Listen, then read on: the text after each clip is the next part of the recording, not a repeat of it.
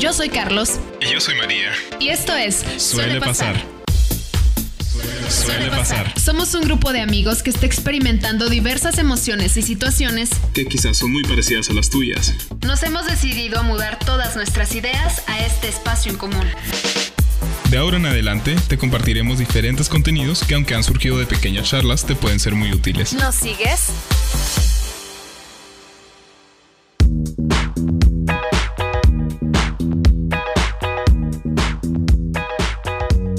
Hola, muy buen día, me da muchísimo gusto que estés con nosotros. Esto es Suele Pasar, yo soy Mar Rubio y nos da mucho, pero mucho entusiasmo que nos estés escuchando desde tu casa o desde donde estés. Sabemos que son tiempos difíciles, pero por eso mismo te traemos este podcast para que lo disfrutes. ¿Cómo estás, Carlos? Estoy muy bien, María, gracias. Estamos hoy reunidos con dos personas que realmente son muy especiales y que realmente pues esperemos darles una charla muy fructífera el día de hoy.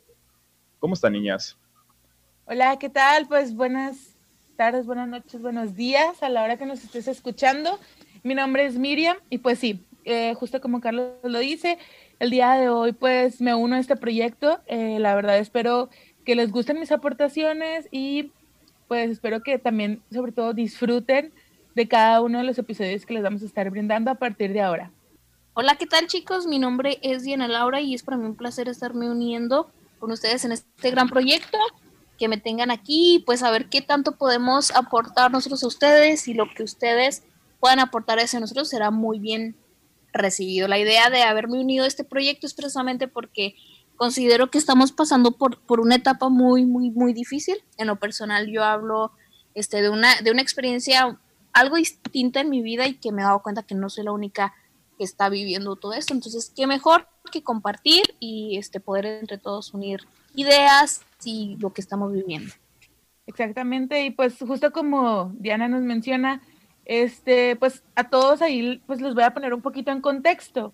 En este momento eh, nosotros pues gracias a la tecnología nos estamos comunicando por medio de una, de una aplicación que se llama Zoom, que es donde ahorita nosotros estamos realizando el podcast. Esto es porque tanto como mi compañera Diana y yo, pues no nos encontramos ahorita en la misma ciudad donde están Carlos y Mark. Entonces, creo que esta es una parte muy importante porque nosotros les podemos dar como nuestra perspectiva desde donde cada uno estamos. Las dos nos encontramos en Estados Unidos. Diana, ¿en qué estado estás tú? Bueno, y ahorita me encuentro específicamente en el estado de Texas, dentro del condado de Dallas. Sí, y pues yo estoy ahorita en, en, el estado de Connecticut, en la ciudad de Stanford. Relativamente estoy a una hora de New York City. Como ustedes saben, ahorita es, del, es de las ciudades más perjudicadas y de los estados más perjudicados a nivel mundial. Entonces, pues ya se imaginarán ahorita el problema que tenemos. Desde luego que debe ser todo un reto para ustedes porque esto ya significaba una meta, ¿no? Estar cumpliendo tal vez aquel sueño de irte a Estados Unidos, de que te fuera bien, de estar lejos de tu familia a pesar de todo y que se venga aparte esta situación es completamente diferente, te altera tu rutina, tus planes. ¿Cómo las ha sorprendido esta pandemia? pues ah, ahorita justo que lo dices, María, ya me dieron ganas de llorar.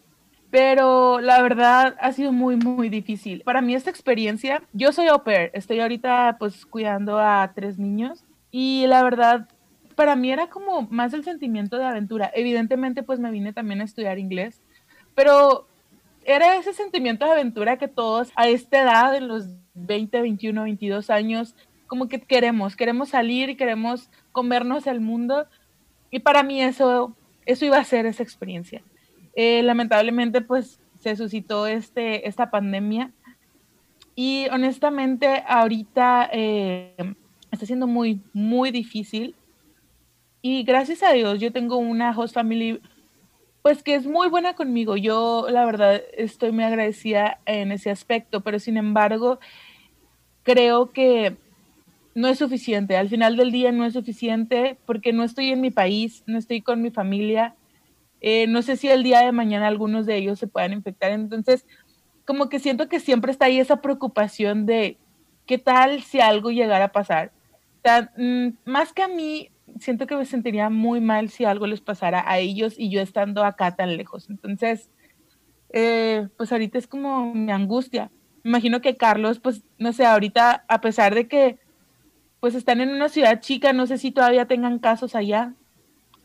Fíjate que ahora que lo mencionas, ahorita como somos una comunidad un poco pequeña, hasta ahorita no se ha comprobado la existencia de alguna persona que tenga residencia del virus o que sea estricto el empleo del aislamiento en nuestra comunidad. Así que, pues ahorita en nuestro pueblo, de mi perspectiva, pues está como que un poco calmada la situación.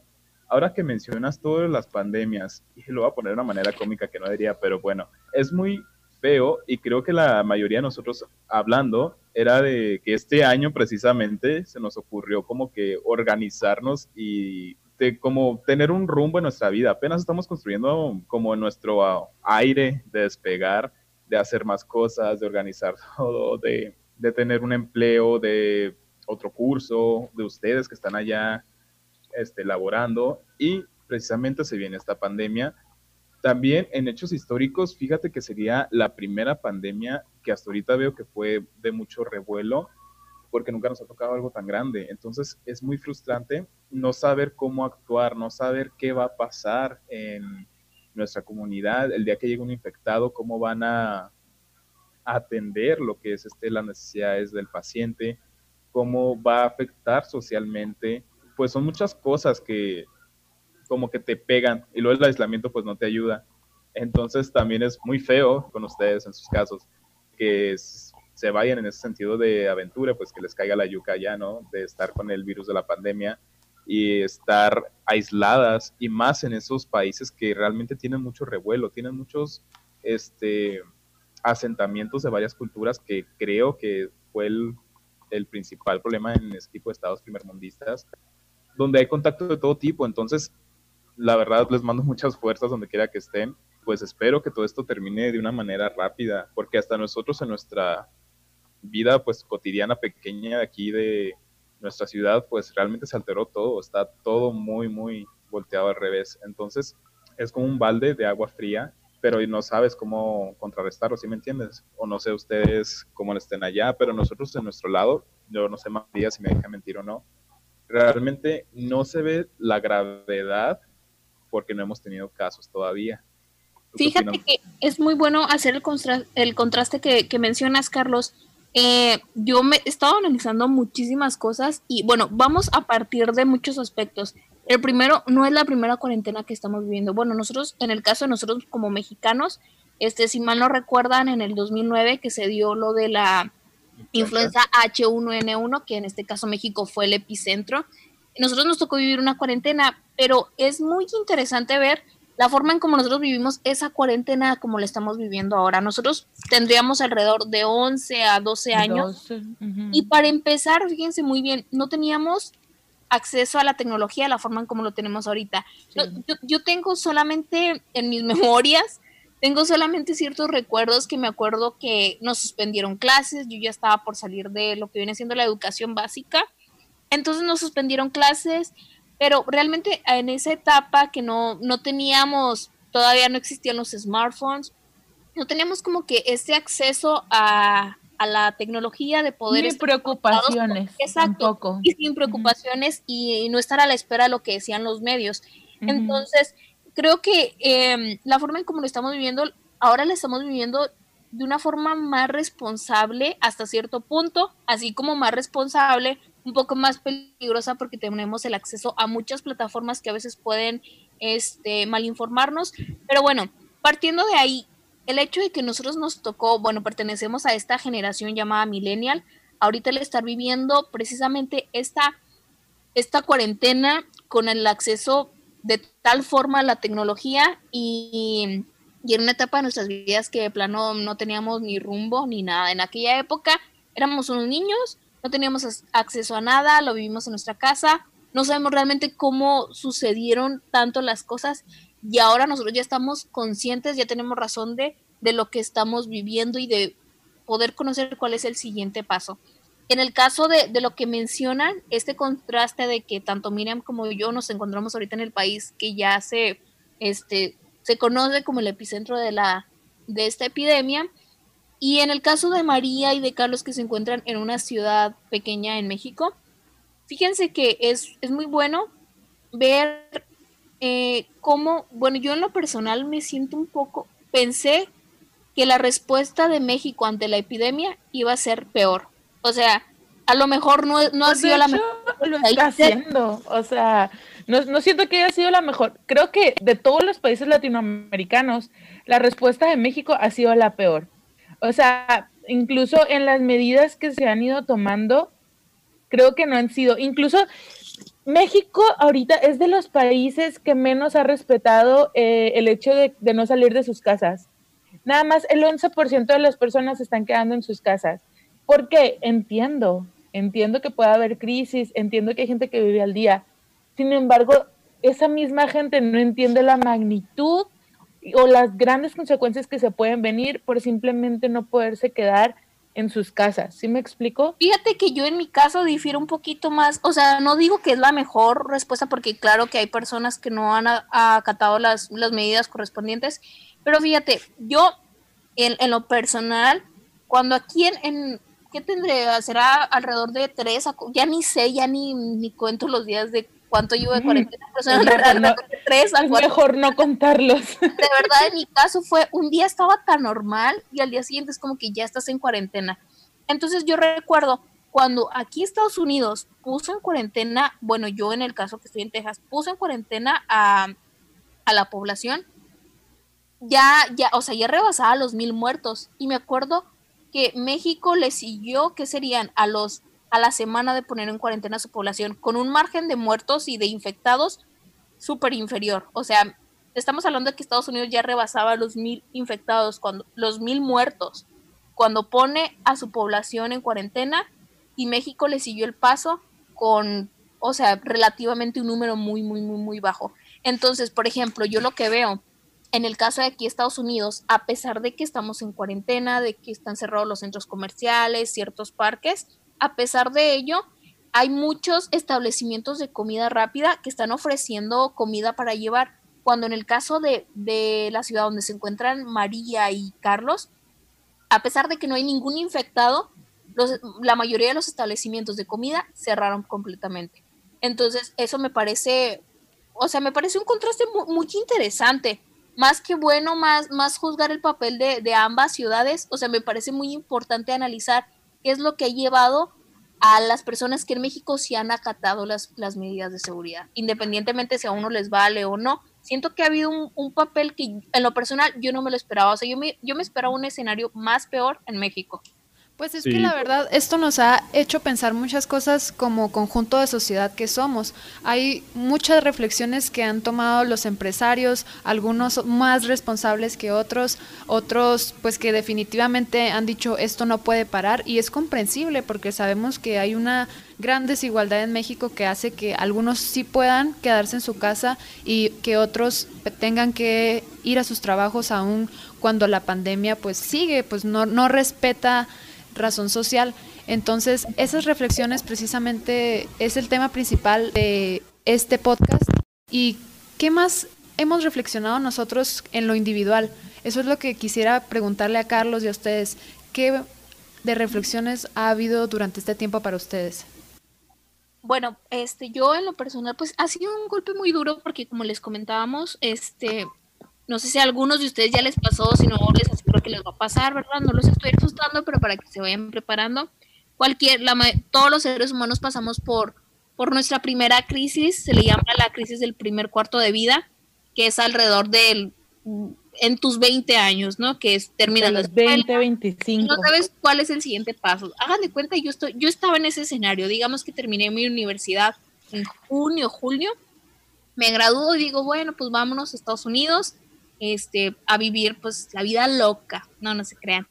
Este, pues para, para ver qué, qué pasa, ¿no? Es como que esa aventurilla que quieres A buscar. probar suerte. Exacto, después de haber buscado, de haber estado estudiando y decir, todavía no me quiero meter de lleno al, al terreno Godín, vámonos a Estados Unidos nomás a, a aprender el inglés supuestamente.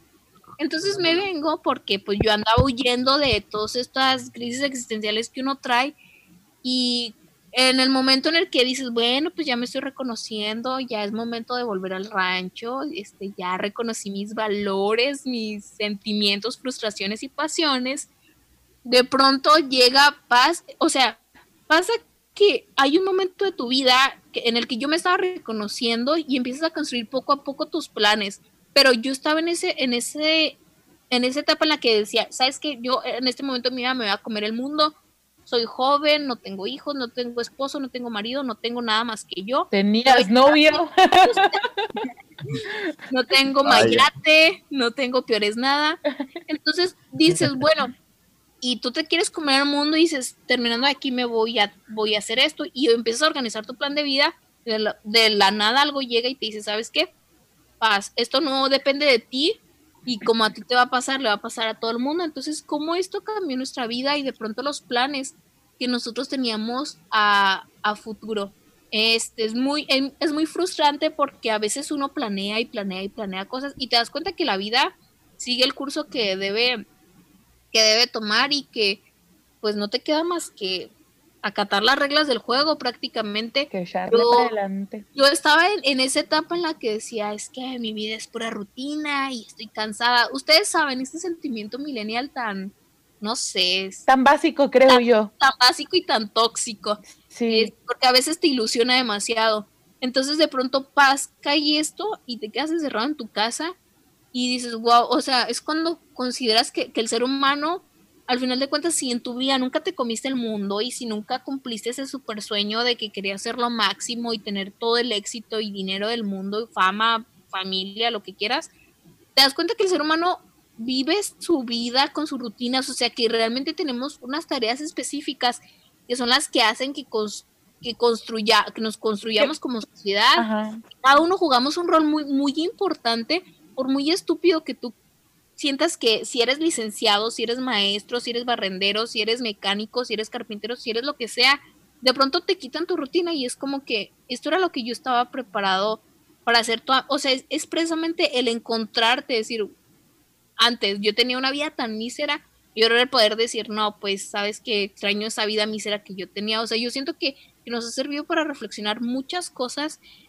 porque siempre estamos ansiosos por el futuro y decir que bien, quiero hacer esto y téngale, pues no, no funciona así. O sea, justo yo también lo pienso de esa manera, o sea, siento que este, este break lo necesitábamos porque estábamos en un punto en el que la vida iba demasiado rápido, me explico, o sea, no nos deteníamos a pensar, ya era, era demasiado, era como, bueno, ya hice esto, ahora lo que sigue, lo que sigue, lo que sigue, lo que sigue, Incluso creo que ni siquiera nos poníamos a disfrutar de lo que estábamos viviendo justo en el momento. Por ejemplo, ¿cuántas veces nosotros no hemos dicho, y vaya que ahora lo valoramos, este, tanto, tanto Carlos, Diana y, Mar, este, de regresar a la, a la prepa? O sea, todo lo que vivimos en la preparatoria, todos los recuerdos que tenemos, y que en aquel momento o sea, yo recuerdo que en aquel momento yo me sentía la peor persona del mundo, la persona más fea, la persona este, menos feliz, la persona menos afortunada.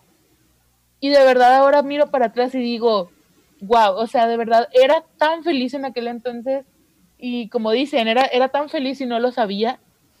Fíjate que hay muchos aspectos de que recalcar de ambas opiniones. Este, bueno, retomando a lo principal, que es tu idea, Miriam.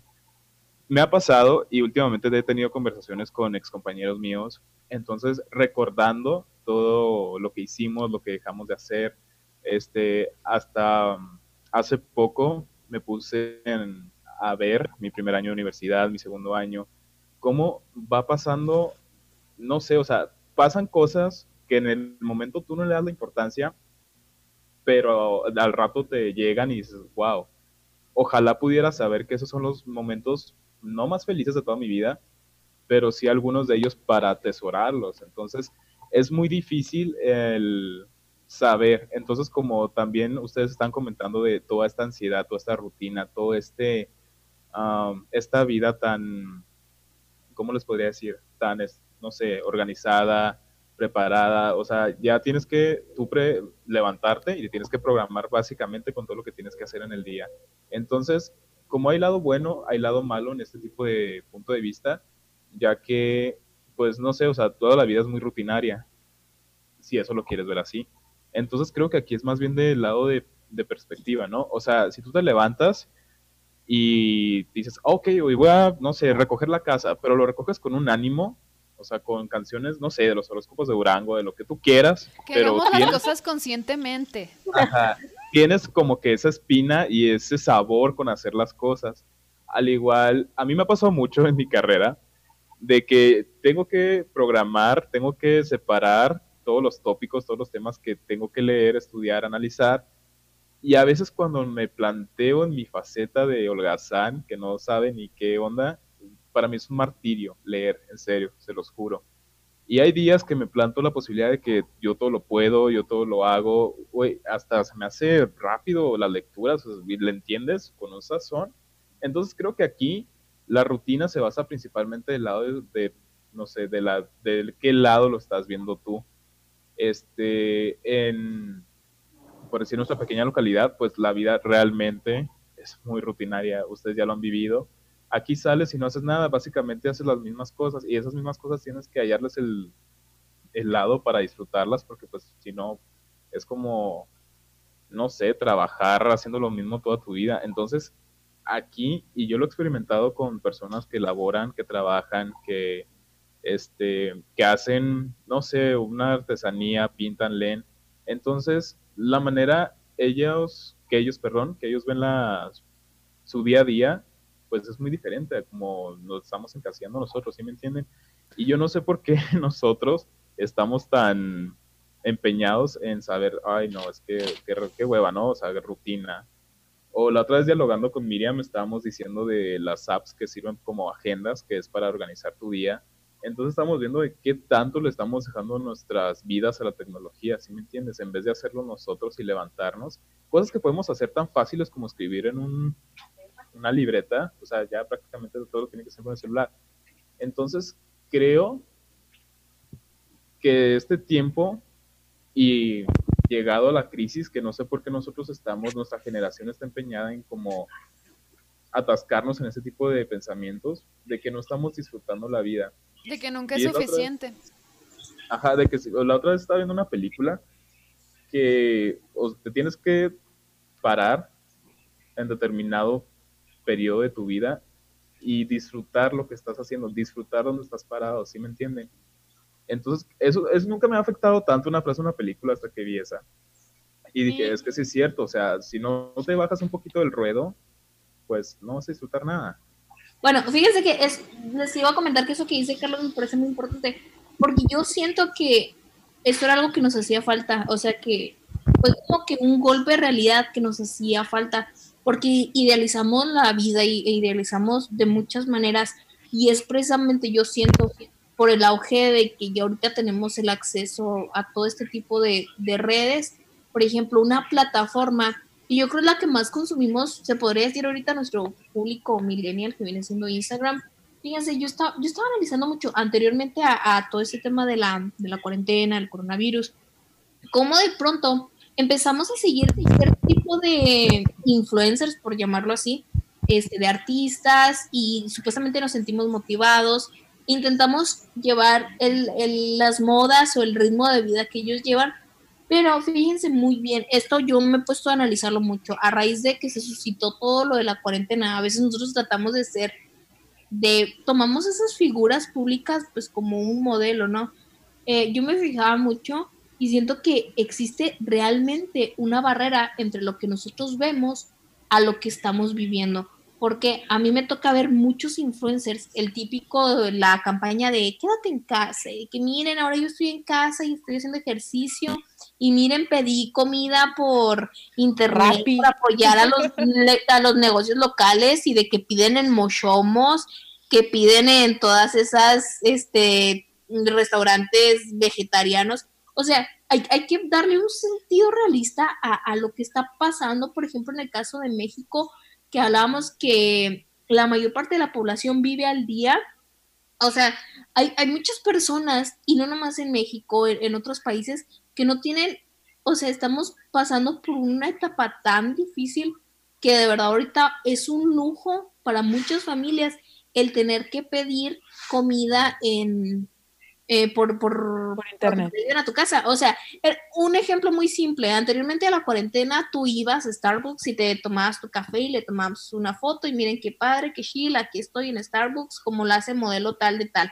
Ahora, pues es como que, oye, tienes que pensar que ya no hay trabajo, que tienes que juntar tu dinero, no hay como para andar comprando Starbucks o en todas esas franquicias padres como lo hacen los modelos, ¿no? Entonces, eh, siento que hace falta enfatizar mucho en ese contraste, en lo que ellos nos vendían anteriormente a nosotros, que fácil les comprábamos por el simple hecho de entrar en el concepto millennial.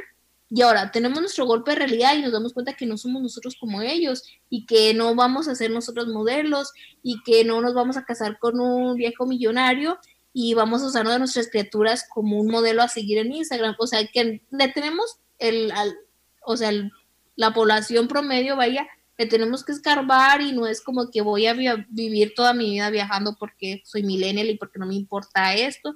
O sea, siento que es un golpe de realidad que nos hacía falta a muchos. Yo hablo en el, en el tema personal y por lo que he visto, ¿no? Tienes muchísima razón. Siempre en, en, Instagram es ese problema y ya hemos hablado de ello, de cómo hay otra realidad. Y bueno, pues todos lo usamos, así que la otra vez también le preguntaba a mis contactos si creían eh, que, íbamos a poder recuperar o volver a nuestra normalidad. Pero ahora ya pensándolo, con todo lo que ustedes han dicho, pues como que es mejor que construyamos otra normalidad, porque vivíamos engañados en muchas cosas y empezando por lo poco preparados que estábamos para una pandemia, lo poco preparado que está el sector salud, lo poco preparado que continúan las escuelas, la escuela pública sobre todo, que por ejemplo le piden a los niños que sigan las clases por internet, pero pues sabemos que a pesar de que ha habido esfuerzos del gobierno por entregarles iPads o ustedes saben, los niños pues hay gente que vive en mucha pobreza y que no se puede dar ese lujo. Entonces, otra normalidad en cuestión de comprender al, a las otras personas que viven en nuestra comunidad y sobre todo de también entender nuestro papel en una comunidad global, porque lo que hagamos nosotros en este momento repercute con el vecino, repercute en las empresas y como que aceptar esa responsabilidad porque ya es hora. Sí, bueno, enfatizo mucho lo que dices tú, María. Realmente creo que principalmente aquí es como el golpe de realidad que mencionó Diana, es básicamente en sentarnos y ver qué es lo que estamos haciendo bien y mal, ¿sí me entiendes? Por decir, es muy diferente nuestra situación a la que está viviendo Diana y Miriam. Porque, bueno, ahorita también que estaban diciendo que las personas pues que no hacen caso y que se salen y así. Entonces, yo lo que he visto en nuestra localidad es que básicamente si no sales, no comes. Entonces es muy difícil las personas que tienen que estar resguardándose, sabiendo que no están generando, sabiendo que no están consumiendo y sobre todo todo lo que repercute en las familias, ¿sí me entiendes? Otro en el sector educación. Ahorita estaba viendo todo el desmadre que traen en las plataformas. Realmente, si los niños es algo difícil absorber algo de información, nosotros de estadios universitarios también es muy difícil ir a, no sé, una presentación, a escuchar una plática, lo que sea. Ahora imagínatela por plataformas. Entonces, también es muy difícil cómo el niño va a interactuar con este tipo de plataformas si nunca lo ha hecho, ¿sí me entiendes? O sea, nunca se llevó un programa con anterioridad para mm, preparar a la gente acerca de este tipo de cosas. Pues es que, perdón. Sí, sí.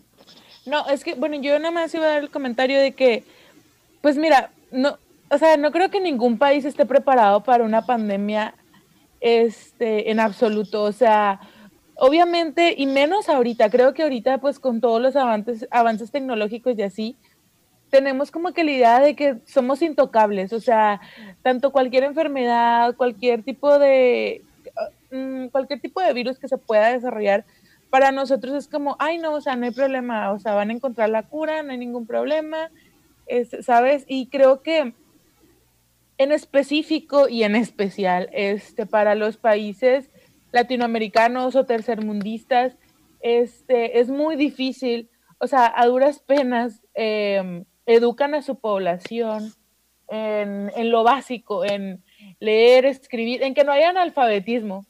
Pues creo que si, o sea, si no invierten al 100% en eso, menos van a estar invirtiendo en algo que para ellos es, está, que para ellos ni siquiera es posible, ¿me explico? Entonces, yo lo que quería englobar con respecto a esto de la pandemia es que las personas uh, de estos países, de estos países pobres, como lo es México, como lo son demás países, creo que no tenemos el pretexto de decir, bueno, este, es que si yo no, si yo salgo, perdón, si yo no salgo a vender, si yo no hago esto, pues no voy a comer. Y no, no les estoy diciendo quédense encerrados en su casa y no salgan, no me importa si se quedan sin comer, no, no, o sea, no estoy diciendo eso, sino a lo que voy es de, si vas a salir, hazlo con las debidas precauciones, hazlo, el gobierno te está diciendo que hagas, en internet lo puedes ver, o sea, hay información para que lo hagas de la manera correcta.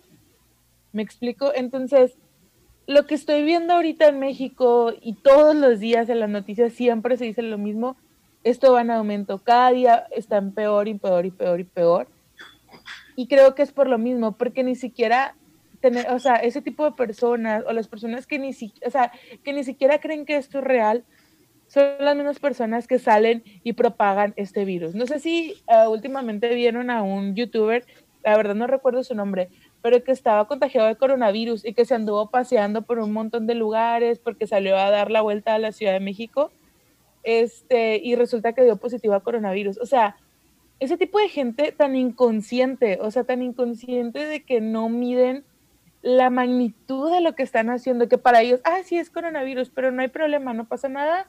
O sea, y él se supone que, una gente dice que ya lo sabía, otra gente dice que no, que no sabía que tenía coronavirus, pero de todas maneras a lo que voy es, tengas o no, debes salir con tu cubreboca y con tus guantes. Y llegando a tu casa rápido, quitar cubrebocas y guantes, lavarte las manos y tomar las debidas precauciones. O sea, es lo único, de verdad, es lo único que se les pide a cada uno.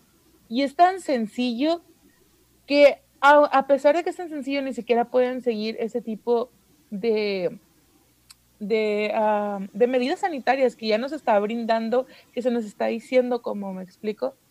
Entonces, pues... Volvemos a retomar en el simple hecho de que el gobierno en nuestra localidad, o sea, nuestro primer, no sé, municipio, lo que tú quieras, es de que no le invierten ni siquiera a educación sanitaria. Si la persona no sabe, y luego pues aquí son generaciones de personas que pues han vivido lo suficiente, pero no saben al respecto del nuevo mundo, entonces yo digo que aquí, y era lo que iba, es de que a falta de educación, tanto sanitaria, tanto de, perdón, de acceso a la tecnología, son muchos factores que influyen. Entonces, me sorprende también como a Diana que no ver un escenario tan caótico en México como yo me lo esperaba. Entonces, aquí volvemos y revoco porque pues yo sí he tenido contacto con lo que son los centros de salud o pues, yo soy esas personas que pues van y se informan o yo qué sé, lo que tú quieras y gustes, pero es tan pobre la información que le brindan a una comunidad grande, a, a las personas, a los estadios, entonces, yo digo que ahí revoca lo que es la importancia del acceso tanto a las tecnologías, por decir ahorita, con las plataformas y todo eso, o sea, no, nadie sabe cómo usarlas. ¿Por qué? Porque no se les da este, el acceso. Hay algunas personas, no sé quién lo mencionó, creo María, de que hay niños que ni siquiera tienen acceso a una computadora. Hay personas universitarias que no tienen acceso a las comunidades que ahorita no son comunidades. De, no sé, el acceso a internet, no sé, un smartphone, lo que tú quieras y gustes pero son circunstancias que el mismo gobierno se otorga, ¿sí me entiendes? Ahorita sí se me hace como que hay falla en lo que es la educación de sanidad, más bien. Pero, o sea, volvemos a lo mismo, o sea, son personas que nadie va a estar preparado con una pandemia, como tú lo dijiste. Entonces, son personas prácticamente que tienen que salir a torear la, la vida aquí y se tienen que empollar, se tienen que generar tienen que, no sé, o, sea, torear a la vida, comprometerse en hacer su trabajo y prácticamente, como tú dices, o sea, no llevan la rienda de sanidad, algunas, pero otras sí. Pero aquí revoca mucho en qué tanto saben las personas acerca, ¿sí me entiendes? No sé si di muchas vueltas, pero lo que iba era de que la respuesta a la información de sanidad no es la que tenía o no es la debida para comprometer localidades pequeñas o grandes como lo es México. No sé ustedes qué opinan de eso. Fíjense que yo siento que aquí nosotros tenemos el, el, peso de un papel muy, muy importante y estoy hablando de nuestras generaciones de jóvenes y es precisamente por el, porque hemos visto, o sea, realmente somos la generación joven, ¿no? Y a pesar de que si no hacíamos gran cosa, nosotros que tenemos acceso a más, a más medios de, de, comunicación, tanto en plataformas, es muy raro a lo mejor que no tiene una computadora, que no tiene un celular con acceso a internet. Por ejemplo, he estado fijando mucho la, la generación de, de, los boomers que corresponden a nuestros papás, tíos, abuelitos, como sea, la mala información que hay dentro de todos estos medios, ¿no? Y nosotros siento que nosotros hemos crecido a pesar de que seamos más flojos y la generación que quiere viajar y volar y comerse el mundo y no quiere seguir haciéndolo, eh, llevar esa vida tradicionalista, eh, podemos nosotros tener acceso, tenemos un sentido más crítico en el cual nosotros podemos ayudar a todas esas personas que a veces no entienden, no sé si a ustedes les ha pasado, o sea, de que típico llegan a casa y dicen, no, pues ya, ya están viendo las noticias y ya salió el tema de, de que ustedes saben, ¿no? O sea, que cualquier persona tiene acceso a Internet y cualquier persona puede desviar la información. Entonces nos, hay que aplicar e-, ese sentido crítico para nosotros ayudar a las personas que a lo mejor, no sé, el simple hecho de que a veces nuestros papás ni siquiera le, salen, le saben bien al celular, no, no hacen más que ver las noticias de Facebook. Y en Facebook cualquier persona tiene acceso. ¿Por qué no este, tratar de informarnos para nosotros poder eh, pasar esa información a, nuestros padres o incluso apoyar con las tareas para los niños chiquitos. ¿Por qué? Porque los niños chiquitos se están quedando en casa, ya no tienen ahí para ir a la escuela, se quedan con sus abuelitos y los abuelitos a veces no tienen la paciencia necesaria para cuidar de ellos. Entonces yo digo que a lo mejor si no podemos hacer gran cosa y si no podemos este, salir a hacer lo que supuestamente solíamos hacer, ¿por qué no ayudar de, de esa forma? No, o sea, son papeles muy, muy pequeños era como, como les explicaba, a veces uno dice, no, yo quiero hacer esto y que cuando, sa cuando termine la cuarentena voy a hacer esto y lo otro. A veces de verdad, yo algo que, que nota un cambio mucho en mí es el hecho de que estoy, yo dije, no, en esta cuarentena ya me voy a poner a hacer todo lo que yo quiero hacer y proyectos y bla, bla, bla. No, a veces créanme que es un logro muy importante el simple hecho de decir, bueno, ok, todos los días voy a hacer 10 minutos de ejercicio o voy a intentar comer menos, menos, carbohidratos o algo así, ¿no? Que, que, realmente ni lo hacemos porque tenemos la ansiedad a todo lo que da, pero tratar de empezar incluso hasta por hábitos, por tu salud, o sea, por tu salud mental, por, tu cuerpo, para, para, que te sientas bien. Si no te puedes comer al mundo en este momento, ya vendrá otro tiempo, pero hay que tratar de, de ayudar con las tareas del hogar y no nomás hablo con barrer y trapear, sino de apoyar a quienes están más grandes a, los temas de la información y ayudar también a los niños pequeños, porque incluso muchas personas que no están facilitadas, incluso muchos padres, para poder ayudar con las tareas del hogar a sus hijos. Fíjense que un tema muy importante que a mí me tocó aquí en Estados Unidos es el ver, los niños ya no van a la escuela, se quedan en casa, los papás les tienen que ayudar en las tareas y a veces los papás no hablan el mismo idioma que el hijo. O sea, es un reto muy, muy, muy importante para ellos porque ¿cómo un papá va a ayudar a su hijo con las tareas si no habla ni siquiera el mismo idioma. Entonces, si nosotros estamos joven, si tenemos el acceso a, saber un poco de inglés, a, tenemos más conocimiento, vaya. Entonces, ¿por qué no, no empezar de, mm, desde eso, no? Y pues sirve que se nos quita un poco la, la depresión, vaya. Esta depresión falsa. Ya para ir concluyendo, me parece muy puntual todo lo que acaban de decir y creo que lo englobaría en esta frase que es los líderes se forman también durante las crisis. Entonces sabemos que ha sido insuficiente, pues puede ser el, esfuerzo del, del, sector empresarial, el esfuerzo del gobierno, pero también nosotros agarrar nuestra parte, interiorizarlo y decir, bueno, ¿de qué, de qué manera voy a apoyar yo para que tal vez en mi sector más cercano o incluso siendo muy egoístas y no egoístas, siempre sirve que haya en la sociedad una persona formada. Puedes tener un curso para ti, un curso para mejorar tu salud mental. Ahora que tanta falta hace también, imagínate en estos momentos una persona que tiene ansiedad necesita muchísimo apoyo y encontrar la manera, como han encontrado psicólogos, como han encontrado esas personas que llevan a domicilio y que cambiaron por completo la dinámica de sus empresas, pues también nosotros encontrar la manera de ayudar y de sacar algo bueno de esta contingencia. Sí, de hecho, bueno, rápidamente aquí les voy a poner una situación que yo viví y que en lo personal, pues eh, creo que esto nos va a servir un poco para concluir también con esto. Em, bueno, yo aquí donde estoy eh, conocí a una, una, chava que se hizo mi amiga y todo, y ella hizo rematch y se fue a vivir a, a Chicago. Este, y ella estuvo ahí alrededor de, bueno, llegó en marzo, como a mediados de marzo, llegó a Chicago y estuvo alrededor de dos, tres semanas. Y a la tercera semana, pues resulta que su host dad resultó, em, pues, ah, contagiado, que tenía coronavirus. Entonces, a partir de ahí, pues, aislaron al señor, se lo llevaron a un hotel y a los niños, a la host mom y a ella, cada uno estaba en su cuarto esperando pues que pasaran los 14 días a ver si se presentaban pues síntomas, ¿no? ¿Y qué fue lo que hizo mi amiga? Pues ella dijo, ¿saben qué? Yo no puedo estar encerrada, aquí solo me tienen limpiando, yo no puedo, yo no puedo estar haciendo esto porque yo no vine a esto. Y ella dijo, yo me voy a regresar.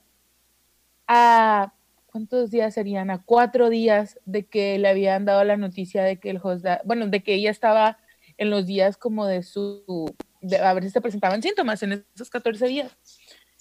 Entonces, ella decidió regresarse a México y yo me acuerdo que yo hablé con ella y, y más que decirle, bueno, sí, Dios, te entiendo, la verdad yo me enojé muchísimo, muchísimo con ella porque se me pareció una inconsciencia total porque además de que o sea, además de que iba a contagiar a su familia, iba a pasar por varios aeropuertos porque no iba a llegar, ella es de Coahuila, entonces no iba a llegar directamente al estado de Coahuila. Se iba a ir primero a Guadalajara y de Guadalajara se iba a ir a Monterrey y de Monterrey iba a agarrar un camión hasta su casa en, en Coahuila. Entonces, imagínense todo ese proceso por donde ella estuvo, todo lo que pasó y lo único, lo único que vi que era lo que llevaba era un cubrebocas y nada más. No llevaba guantes, no llevaba eh, gel antibacterial, no estaba tomando las medidas a un nivel más allá de, ¿me explico? Y pues esto, esto se los platico, pues lo menciono porque creo que también tiene que ver mucho con lo que me dice María, que nosotros debemos hacer algo en relación a lo que, a lo que, a lo que tenemos más cerca.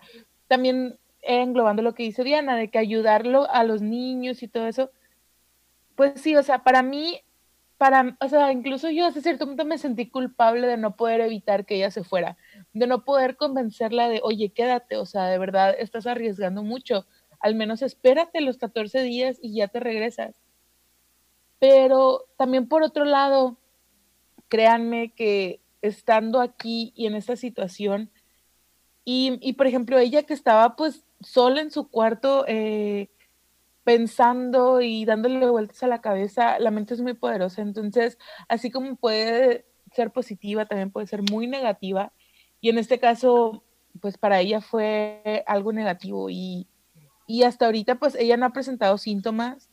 Espero que no los presente de verdad, pero les platico esto porque hay que ser más conscientes en todos los que nos escuchan, de verdad, o sea, si ustedes sienten cualquier cosita, de verdad, no salgan para nada y sean conscientes de la situación. O si ven a alguien, traten de, evitar que esa persona eh, salga o traten de hacer algo ustedes, sean los héroes en su casa, sean héroes dentro de su casa y, pues ayuden y, ayuden a su grupo más cercano eh, si es que lo pueden hacer.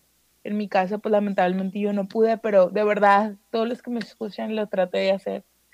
Eh, y pues nada, eso, esto, o sea, les quería contar esto pues nada más para darles como un ejemplo de cómo podemos aportar nosotros, aunque sea un granitito de arena, este, hacia las personas que tenemos en nuestro alrededor.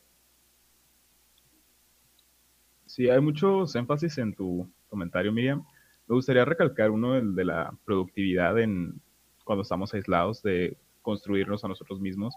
es muy importante tener hobbies y tener, no sé, algún tipo de actividad, ya sea extracurricular, lo que ustedes quieran, un libro, una rutina, lo que gusten, para desviar un poco los pensamientos negativos que esto pueda traer.